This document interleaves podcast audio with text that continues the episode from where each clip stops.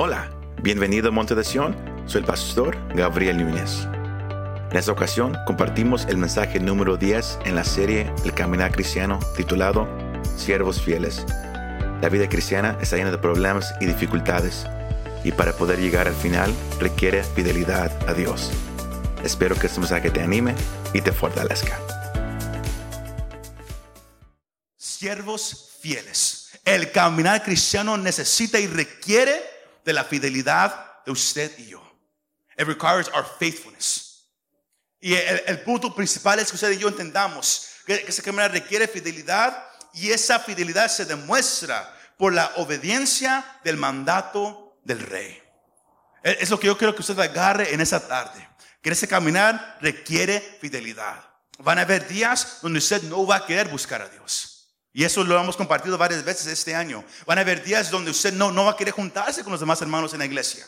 Van a haber días donde, donde usted, va, usted va a tener tanta flojera para hacer las cosas. Pero la fidelidad hacia Dios, el, ser leal hacia Dios, el querer obedecer lo que nos ha mandado, nos va a llevar a buscarlo sin, sin importar lo que estamos sintiendo ese día. La fidelidad es importante en la vida del cristiano. Voltee al que esté más cerca y con una sonrisa dígale, es importante serle fiel a Dios. Es importante serle fiel a Dios. Es important to be faithful to God. Para, los, que hablan inglés. O, si usted, habla español o inglés mucho, es importante to be faithful to God. Amén. Es, es para todos. Porque todos somos llamados a vivir fielmente. We're all called to live faithfully. Todos somos llamados a vivir fielmente. Ahora, cuando hablamos de lo que es ser un, cristiano fiel, estamos hablando de una persona que consistentemente camina con Dios. Eso fue también un, tema que, hemos tocado en esta serie, lo que es caminar con, Dios. Cuando una persona camina constantemente con Dios y, le sirve a Dios en humildad, esa persona, Dios la mira como un creyente fiel. Alguien que camina con Él, alguien que, que lo sirve en humildad, es para Dios un creyente fiel. Ahora, hágase esa pregunta en su mente. ¿Soy yo, me considera Dios a mí un creyente fiel? Does God consider me a faithful believer? ¿Me considera Dios a mí un creyente fiel?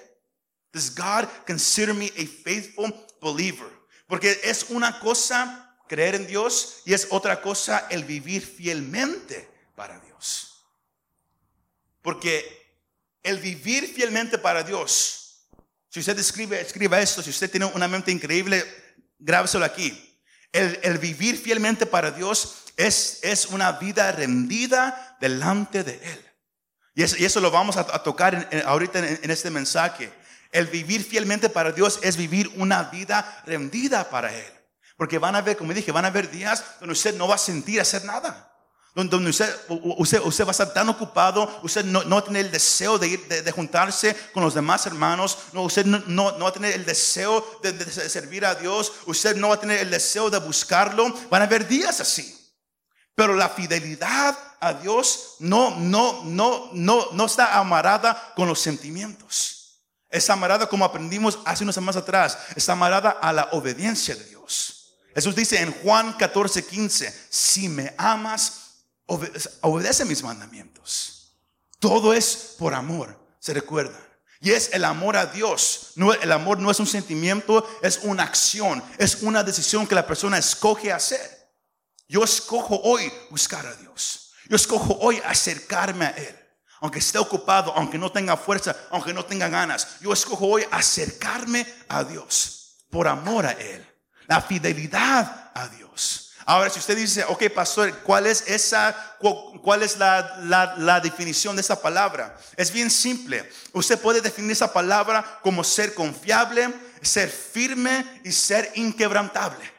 Ah, una persona fiel es una persona confiable, a loyal person. Es una persona firme, a constant person. Es una persona inquebrantable, a steadfast person. O también se puede definir como una persona dedicada y firme en el cumplimiento de su deber, de trabajar por una causa, de cumplir una promesa. Alguien fiel, Cuando alguien es fiel, usted sabe que, que, esta persona va a terminar el trabajo. Esta persona va a hacer el trabajo, pase lo que pase, lo va a terminar. Alguien fiel. Una vez más, hágase la pregunta, ¿me considera Dios a mí un creyente fiel? Does God consider me a faithful believer? ¿Me considera Dios a mí un creyente fiel? Porque si usted eh, se mete a, la, Biblia, usted va a mirar que, esa palabra, la, Biblia la usa de cuatro maneras. Una de ellas es, es como un atributo a Dios. Usted yo somos llamados a serle fiel a Dios porque Dios es fiel. Está en su naturaleza. Dios no tiene que practicar a ser fiel. Dios ya es fiel.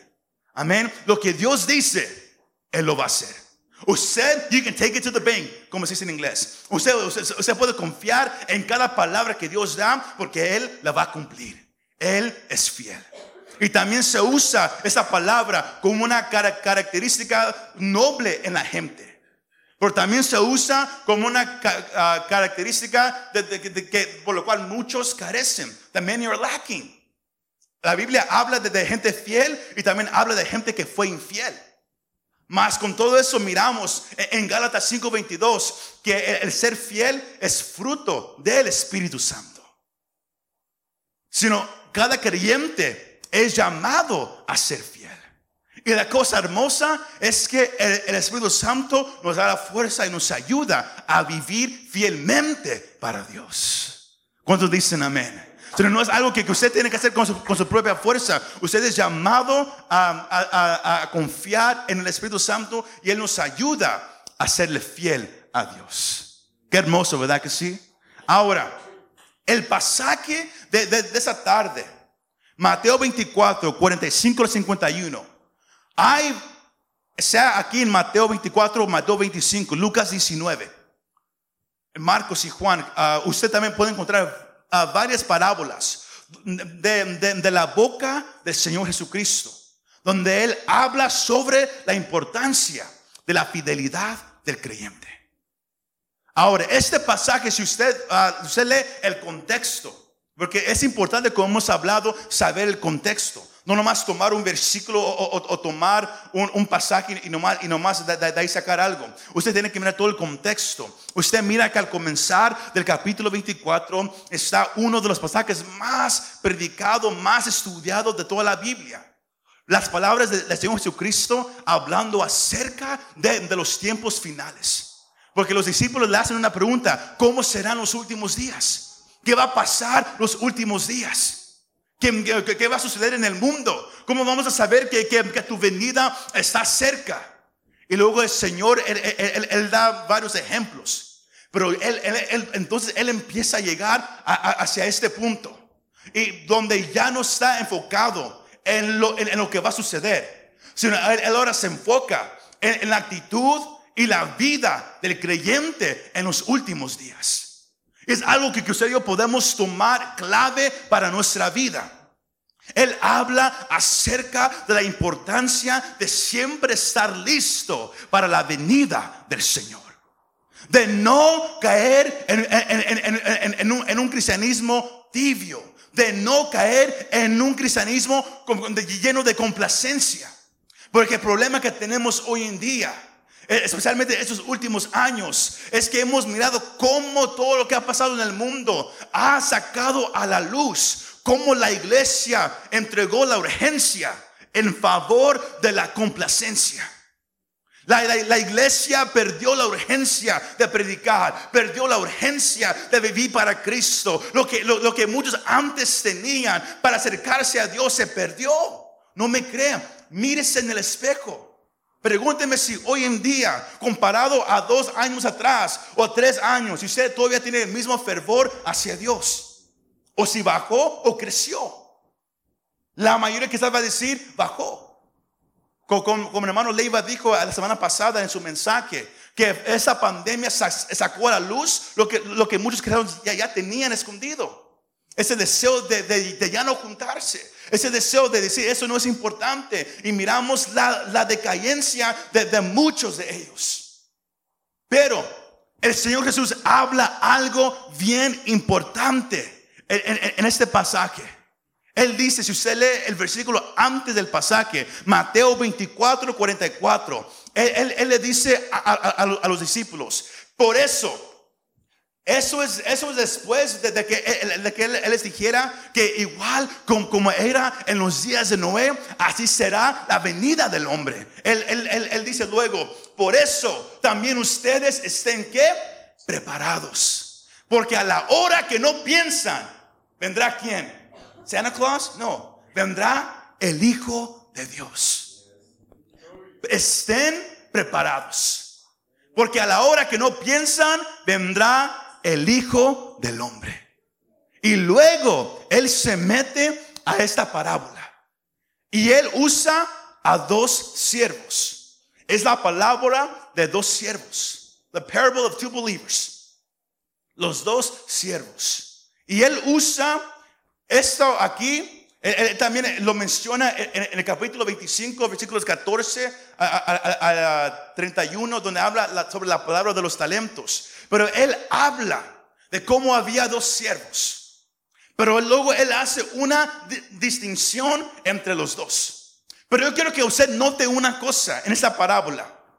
Que uno no es un creyente y, el otro es un infiel o alguien que no cree. La diferencia, la cosa, la cosa de los dos es que los dos son siervos. Los dos tenían el mismo maestro. Cuando usted lee la Biblia, usted tiene que, que, alcanzar esos detalles pequeños. Porque al final él dice una frase donde muchos han sacado una enseñanza de, que, si hace, de que si no haces esto te va a ser el infierno. Pero note que los dos son siervos del mismo maestro. Pero uno Dice el versículo 45, ah, ¿quién es pues el siervo fiel y prudente a quien su Señor puso sobre, sobre los de su casa para que les diera la comida a su tiempo? Aquí miramos de que, de que había, había un, maestro que, que, puso a, un siervo y lo, puso a encargo de toda su casa. Tenía que cuidar a la gente, darles de comer proveer para todos ellos. El, dueño daba, daba el dinero. Su trabajo nomás era cuidar de todo. Trabajar mientras el dueño no estaba ahí. Era trabajar. Pero el Señor usa la, palabra fiel y prudente. Fiel y prudente. ese siervo era un hombre ah, con lealtad a su dueño. Era un hombre que iba a trabajar, no, importaba quién lo estaba mirando, no, importaba si, él estaba solo o con mucha gente, él iba a trabajar. Y él era un hombre prudente, él sabía lo que él estaba haciendo. No era alguien que, que, apenas va empezando en un trabajo nuevo y dice, ¿qué tengo que hacer? Era alguien que sabía lo que estaba haciendo. Y el dueño lo puso sobre todas sus cosas. Y, y luego el Señor dice, el versículo 46, Dichoso aquel siervo a quien cuando su Señor venga lo encuentre haciendo así. Ahora, esto es algo bien, bien importante desde que usted dijo tenemos que entender. Que miramos, recuerde, esas son las palabras del Señor Jesucristo. Sino cuando Él habla, o sea, yo te lo tenemos que escuchar. Y porque él, él, él, está dando un detalle, Él está quitando la cortina de lo que es vivir en el reino de Dios y lo que es servir y vivir para el rey. Y Él dice que lo, que Dios busca es, son, son siervos fieles y prudentes. Siervos que, que, que, tienen lealtad, que trabajan, que saben lo que están haciendo, pero lo hacen aún cuando el dueño no está. Y el Señor dice en el 46 que dichoso es aquel siervo a quien cuando su Señor regrese lo encuentre haciendo así.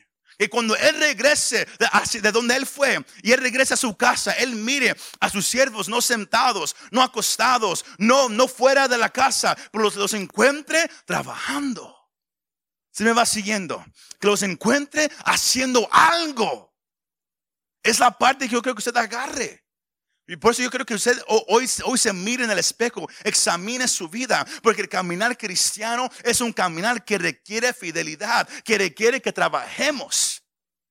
Y aunque haya veces que no deseemos hacerlo, Aunque haya veces que, que, no queramos participar, aunque haya veces que no queramos hacer el trabajo, somos llamados a hacerlo porque nunca sabemos cuándo va a regresar el maestro.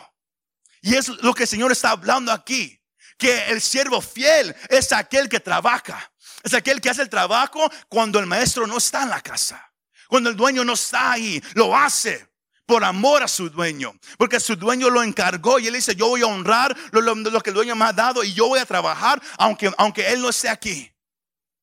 Ahora, todos aquí han trabajado una vez en su vida, la mayoría. Y sea, sea en Colosenses, sea en Corintios, Pablo él, lo menciona varias veces, la importancia de, que todo lo, que hagamos, lo hagamos para la gloria del Señor. ¿Verdad que sí? Pero como todos, usted sabe, allá en el mundo hay, hay gente que en el trabajo no le gusta trabajar. Que cuando entra el boss, el dueño, todos trabajando bien duro. Todos a la pala, ahí, con todo lo que dan. Y, luego se va el dueño y todos a relajarse un poquito. Todos a, ponerse a jugar y a hacer chistes y todo, ¿que sí? Como, como cristianos, es bien fácil caer en esa mentalidad. Es bien fácil, especialmente hoy en día, como dije, es bien fácil dar la urgencia y mejor vivir en complacencia. Vivir una vida relajada. Ah, ah, yo, yo, yo crecí en la iglesia toda mi vida. Yo, yo escuché tantas veces, Cristo viene pronto. Y yo escuché como jóvenes, adultos dijeron, ah, eso lo han dicho por 20 años. Eso lo han dicho por 40 años. Cristo viene pronto. Ah. Sabes que yo voy a vivir mi vida.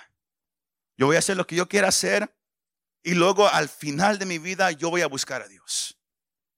Lo he, uh, yo, sabes que yo he compartido esa historia aquí algunas veces de cuando yo, cuando yo estaba en la high school y el, maestro de historia, él, nos hizo una pregunta de que cuántos en, la clase creían que, había un Dios. Y algunos, algunos, algunos levantaron la mano en, en la clase. Y luego él, él, hizo una pregunta. ¿Cuántos de ustedes dicen, sabes que quizás haya un Dios, pero yo voy a esperar hasta que sea, sea viejo, hasta que yo ya, haga, yo ya haya vivido mi vida, entonces quizás voy a empezar a buscarlo y vivir para Él. Y luego casi todos levantaron la mano. Esa es una actitud que existe en el mundo. Pero esa actitud también se ha metido aquí a la iglesia. La actitud de que, ¿sabes qué? Yo sé que hay un Dios, pero yo, yo, yo he sido cristiano 20 años, 30 años, 40 años, 5 años. Y sabes qué, como que no se mira que como que Cristo viene pronto.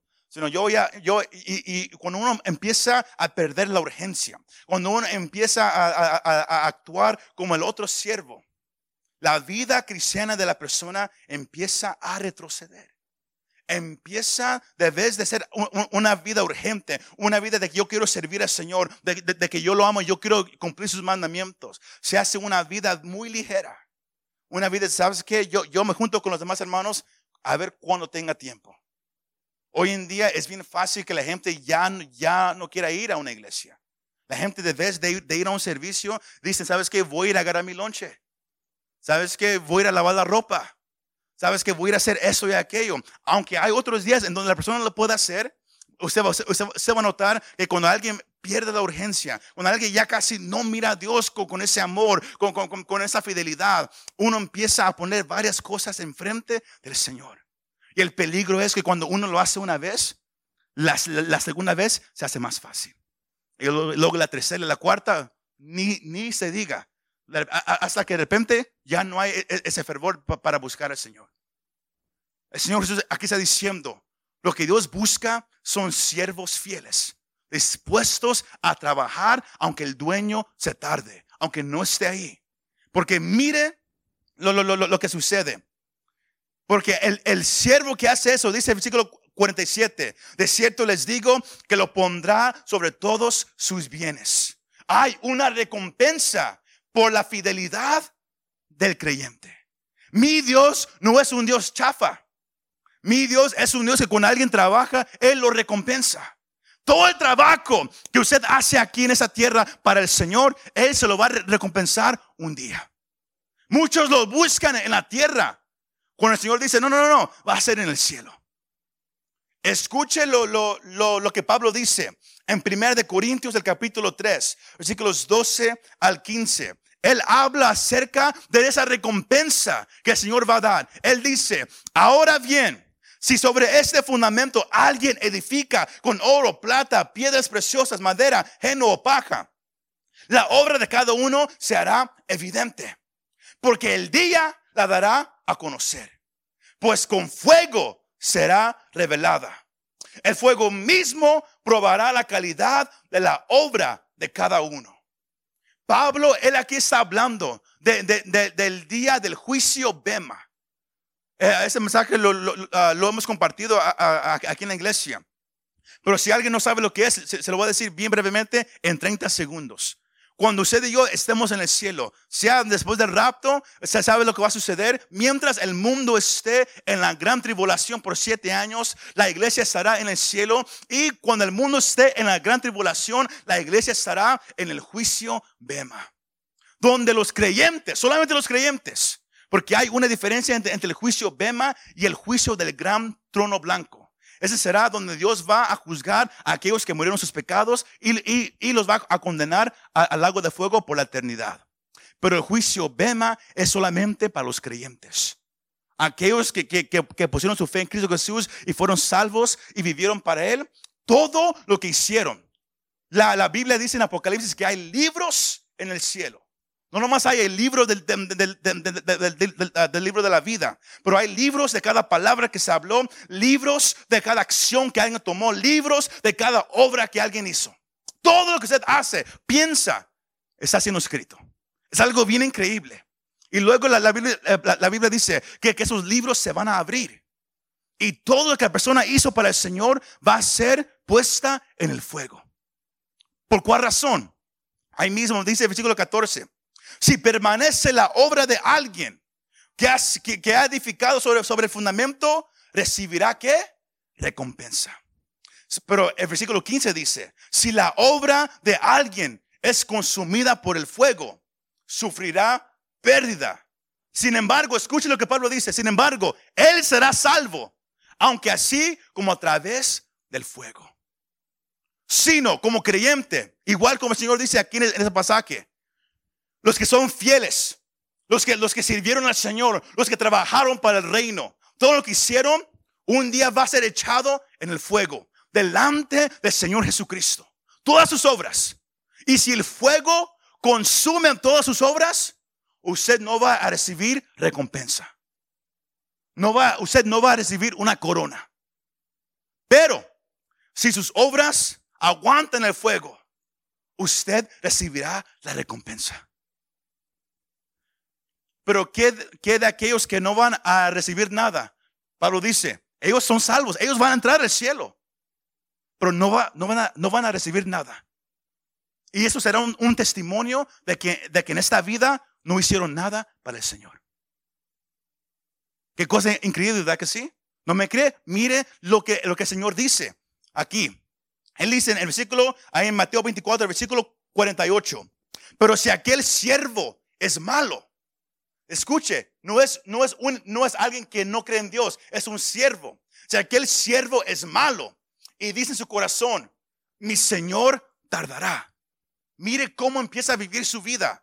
Empieza a golpear a los consiervos, come y bebe con los que se emborrachan.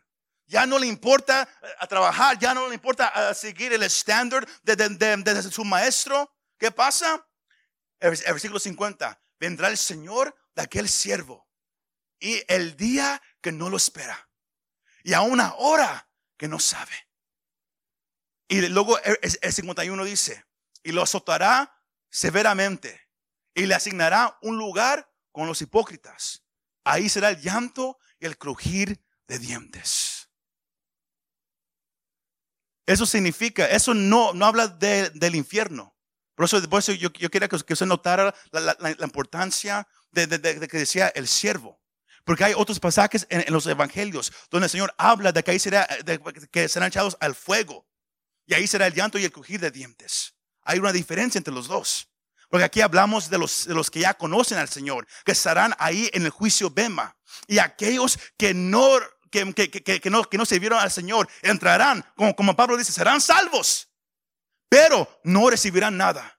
Y el Señor usa palabras tan profundas, llanto y crujir de dientes, que, que, que porque en, otros lugares él habla de, tormento, de, de- de- gusanos. Aquí no habla de eso. Y usted mira en, el, capítulo 25 sobre, sobre las vírgenes, so- sobre lo- los, talentos. Usted va a mirar cómo el Señor habla igualmente de aquellos que lo conocen.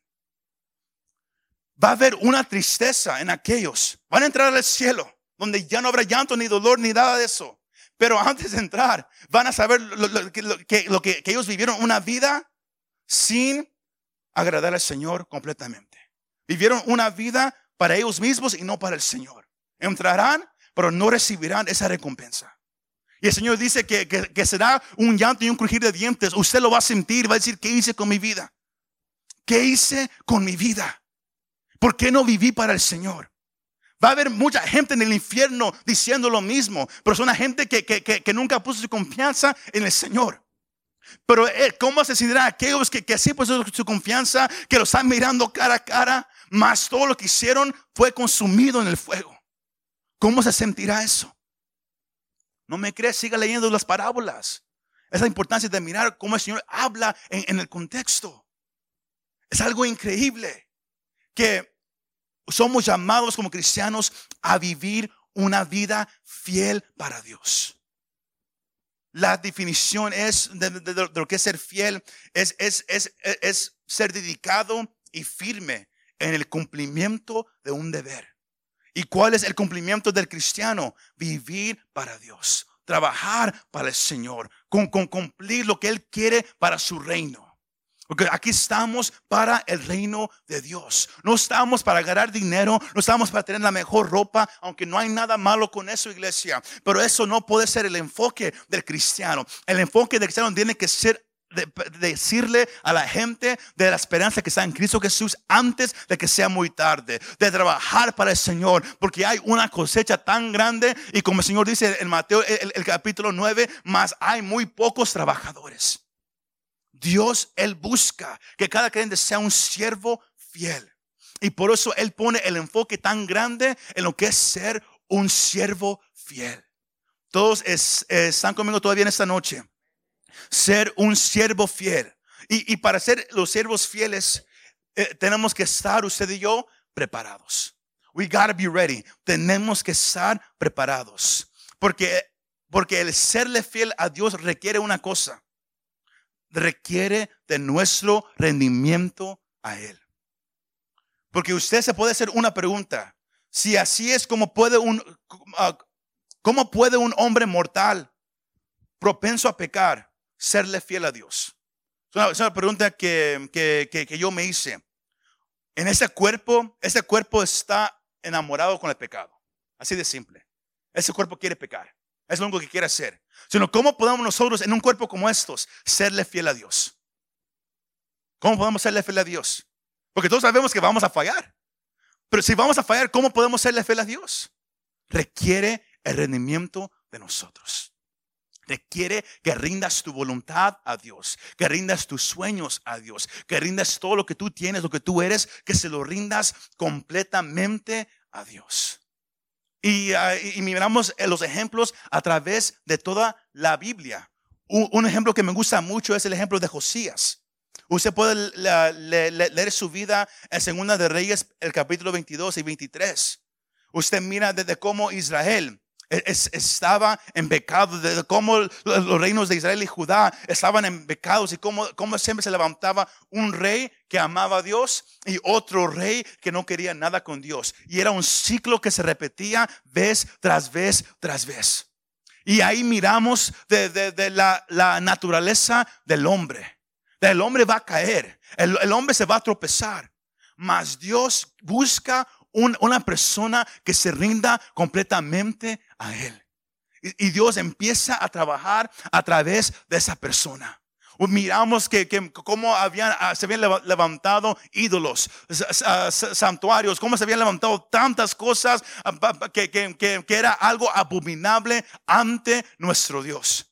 Y Josías se levantó, él era un niño cuando él entró al reinado, pero sabe que a la edad de, de, 16, él empezó a buscar a Dios. Y fue en esa búsqueda de, ir detrás de Dios que algo empezó a suceder en él, que él quería ahora vivir una vida rendida a Dios. Y, cuando encontraron en, en, el templo la ley de Dios y se, la, y se la leyeron a voz alta a Josías, él tenía 26 años de edad cuando, él se levantó y él dijo, escuchado lo que Dios demanda de nosotros. Y sabes que yo voy a ser un rey que va a seguir la voluntad de Dios. Y él se levantó, él mandó órdenes y tumbaron todo ídolo que, sacaron de, de, esa nación, sacaron la brujería, tumbaron todo aquello que iba en contra de Dios y levantaron alabanza y adoración solamente al Dios de sus padres. Eso era lo que Josías hizo. Pero, mire lo que dice. Segundo de Reyes 23, versículos 24 y 25 dice, Josías también quitó a los adivinos y a los espiritistas, los ídolos domésticos y los otros ídolos y todas las abominaciones que se veían en la tierra de Judá y en Jerusalén con el fin de confirmar las palabras de la ley que estaban escritas en el libro que el sacerdote Hilcías había hallado en la casa del Señor. Y, miren el, 25, y antes de él no hubo rey como él. Que se, que se volviera el Señor con todo su corazón, con toda su alma y con todas sus fuerzas, conforme a toda la ley de Moisés. Ni otro como él se levantó después de él. Es posible serle fiel a Dios, pero comienza con un deseo. Eso lo, hablamos el martes. Comienza con un deseo. Pero el deseo solamente nace cuando uno escucha o lee lo que Dios demanda. Porque un deseo, el deseo de querer servir a Dios solamente nace. Pablo dice en Romanos 10 que la fe viene por el oír. ¿El oír qué? La palabra de Dios. Uno no puede desear a Dios hasta que uno escuche acerca de Dios. Porque si, usted nomás está solo y nomás ahí está sentado, usted va a notar que usted nunca va a tener un deseo para Dios. Pero cuando usted escucha acerca de Dios o usted lee acerca de Dios, como que algo se despierta dentro de la persona. Y dice, yo necesito que saber quién es este Dios. O yo quiero escuchar más acerca de este Dios. Ahí nace un deseo. Y en Josías nació un deseo. En, el pasaje que, el hermano le iba a compartir el domingo, en, Ezequías también nació un deseo. Se le habló de lo que Dios requería. De, no nomás de él, pero de, todos los sacerdotes, de todos los levitas, que se consagraran. él escuchó la palabra y él dijo, lo tenemos que hacer no mañana, no otro día, lo tenemos que hacer ahora. Nació un deseo. Pero ese deseo se tiene que hacer una determinación. Todo comienza con un deseo, pero ese deseo tiene que hacerse una determinación. E-, eso significa una firmeza de propósito. Una determinación. Follow me along on the pictures, please. Una determinación una firmeza de propósito. Proverbios 26, ah, el, ah, Salmón dice esto, muchos hombres proclaman su propia lealtad, pero un hombre digno de confianza, ¿quién lo hallará? ¿Quién lo hallará? ¿Quién lo hallará, hermano o hermana? Muchos dicen, yo, yo soy, yo soy fiel, yo, yo, tú puedes confiar en mí.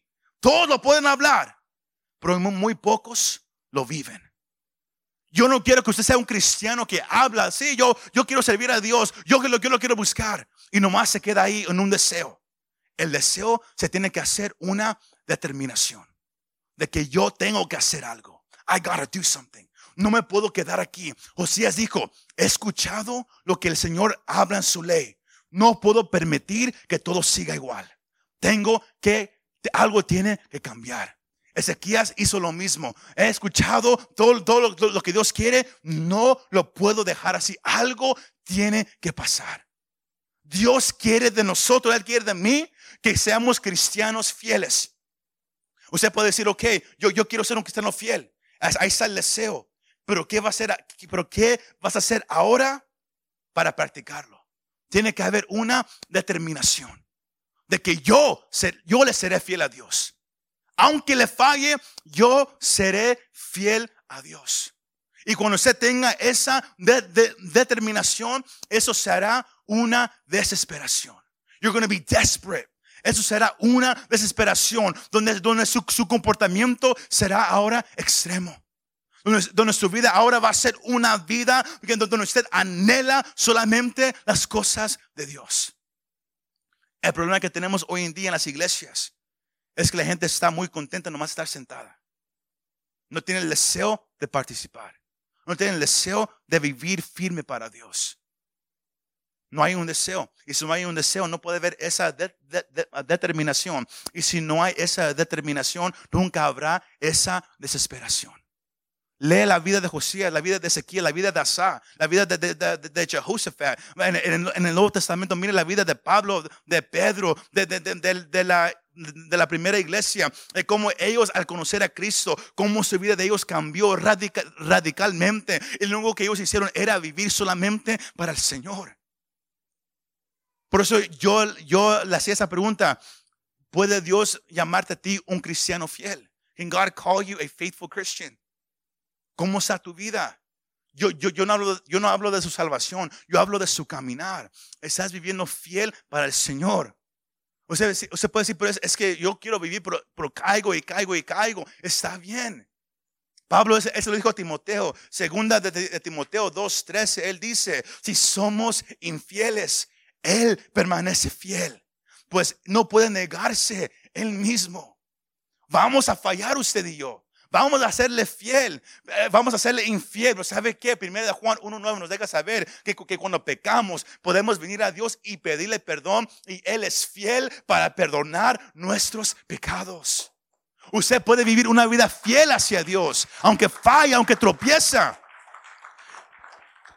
Pero hermano, hermana, yo no sé cómo decirlo en español. Lo primero lo, lo, lo, lo, a hacer en inglés. Stop feeling sorry for yourself. I don't know how you would say that in Spanish. Stop feeling sorry for yourself. Para de, de sentirte mal por ti mismo. Espero que, que eso tenga sentido. Porque hay, hay, hermanos que, hermanas que entran a la iglesia siempre tan tristes, tan derrotados. Cada día entrando así igual, igual, igual, igual. Y dicen, es que no sabes lo, que estoy viviendo, no sabes lo que estoy enfrentando, no sabes cómo es mi vida. Lo hablan como si, como si son los únicos que batallan en la vida. Hermano, hermano, tú no eres el único que batalla en la vida. Tú no eres el único que, ha, pasado por depresión. Tú no eres el único. Satanás te quiere en esa mentalidad. Porque un cristiano deprimido nunca hará nada. Todo comienza, iglesia, con un deseo de que yo ya no quiero vivir mi vida como la estoy viviendo. Por ese deseo se tiene que hacer una determinación de que voy a cambiar. Y como Pablo dice en Galatas 5:22, el, el, Espíritu Santo está con nosotros para ayudarnos a vivirle fiel a Dios. Yo no sé si usted hoy tiene un deseo de querer serle fiel a Dios. Hay, hay el deseo. Ahora, ¿cuántos van a empezar a hacer esa determinación? Estoy mirando mi vida, ¿sabes qué? Sí, eh, yo, yo, he, yo, yo he retrocedido, pero ¿sabes qué? Hasta aquí paró. Yo voy, ahora yo, yo voy a serle fiel a Dios aquí en adelante. El caminar que Señor requiere que usted y yo seamos fiel a Dios. Es importante serle fiel a Dios. Porque la, fidelidad a Dios es el, es el cemento de esa relación. Es lo que nos mantiene pegados con Dios, la fidelidad a Él. Es por eso que es importante. la fidelidad es mandada por Dios. Dios lo manda. Pero sabe una cosa, tendremos una recompensa al final. Va a ser difícil, no va a ser fácil, pero tendremos una recompensa, iglesia. Un siervo recibió desde su dueño todo por ser fiel. El otro no recibió nada y fue hecho a un lado. Yo no quiero que usted, cuando usted llegue a estar delante del Señor, yo no quiero que usted sea echado a un lado. Yo no quiero que, que, usted esté ahí diciendo, ¿por qué no? ¿Por qué no hice eso? ¿Por qué no viví para eso? ¿Por qué no me, me, involucré más en, mi fe con el Señor? No nomás es sentarte. No nomás es más escuchar. Tiene que ser una vida llena de, trabajo para el Señor. El trabajo no te salva, el, trabajo no te gana el favor de Dios. El trabajo es una, es una respuesta de que tú has entendido de que Dios te salvó y tú quieres agradarlo con toda tu vida con el punto de un día escuchar las palabras que el Señor Jesús habla en Mateo 25, 23, donde Él dice, en la, parábola de los talentos, e, e, el Señor le, dice al siervo, a los siervos fieles, tu Señor le dijo, bien, siervo bueno y fiel, en lo poco fuiste fiel, sobre mucho te pondré. Entra en el gozo de tu Señor. Yo quiero que usted escuche esas palabras. ¿Sabes qué? Porque Dios a algunos les, les da más que otros. Pero eh, eh, como cristianos eso no debe de, causar celo. En lo que Dios te ha dado, tu talento, tu don, en tu búsqueda del Señor, tú sírvele fielmente a Él. Sea mucho o poco que, que tú puedas hacer. Tú sírvele fielmente al Señor. Porque los días son malos como era la venida del Hijo de, los días de Noé, así será la venida del Hijo del Hombre. Tenemos que estar listos. Que regrese la urgencia una vez más a la iglesia. Último pasaje. Escuche esta advertencia. Apocalipsis 16, 15. El Señor, eh, la voz del Señor hablando. Estén alerta. Vengo como ladrón. Bienaventurado el que vela y guarda sus ropas. No sea que ande desnudo y vean su vergüenza. Cuida, cuida tu recompensa. Cuida lo que el Señor te quiere dar ese día en el cielo. Cuídalo. Cuida esa corona. Cuida esa recompensa que el Señor te quiere dar a ti, hermano hermana. Cuídalo. Trabaja para el Señor. Séle fiel al Señor. Búscalo cuando sientas hacerlo y cuando no sientas hacerlo. Satanás, él te va a decir, hipócrita, tú, no, no sientes nada, eres un hipócrita, no lo hagas, no lo hagas, no lo hagas.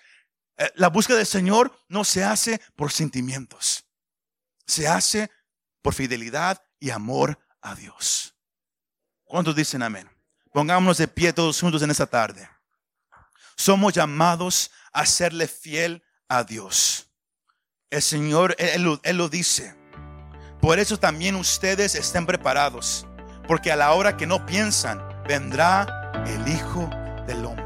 Muchas gracias por escuchar este mensaje. Si te gustó este mensaje y te gustaría ayudar a apoyar nuestro ministerio, compártelo con tus amigos y familiares. Para conocer más de lo que Dios está haciendo aquí en Monte de Sion, o si quieres bajar nuestra app para el teléfono, visítanos montedesion.com. Gracias y nos vemos la próxima vez.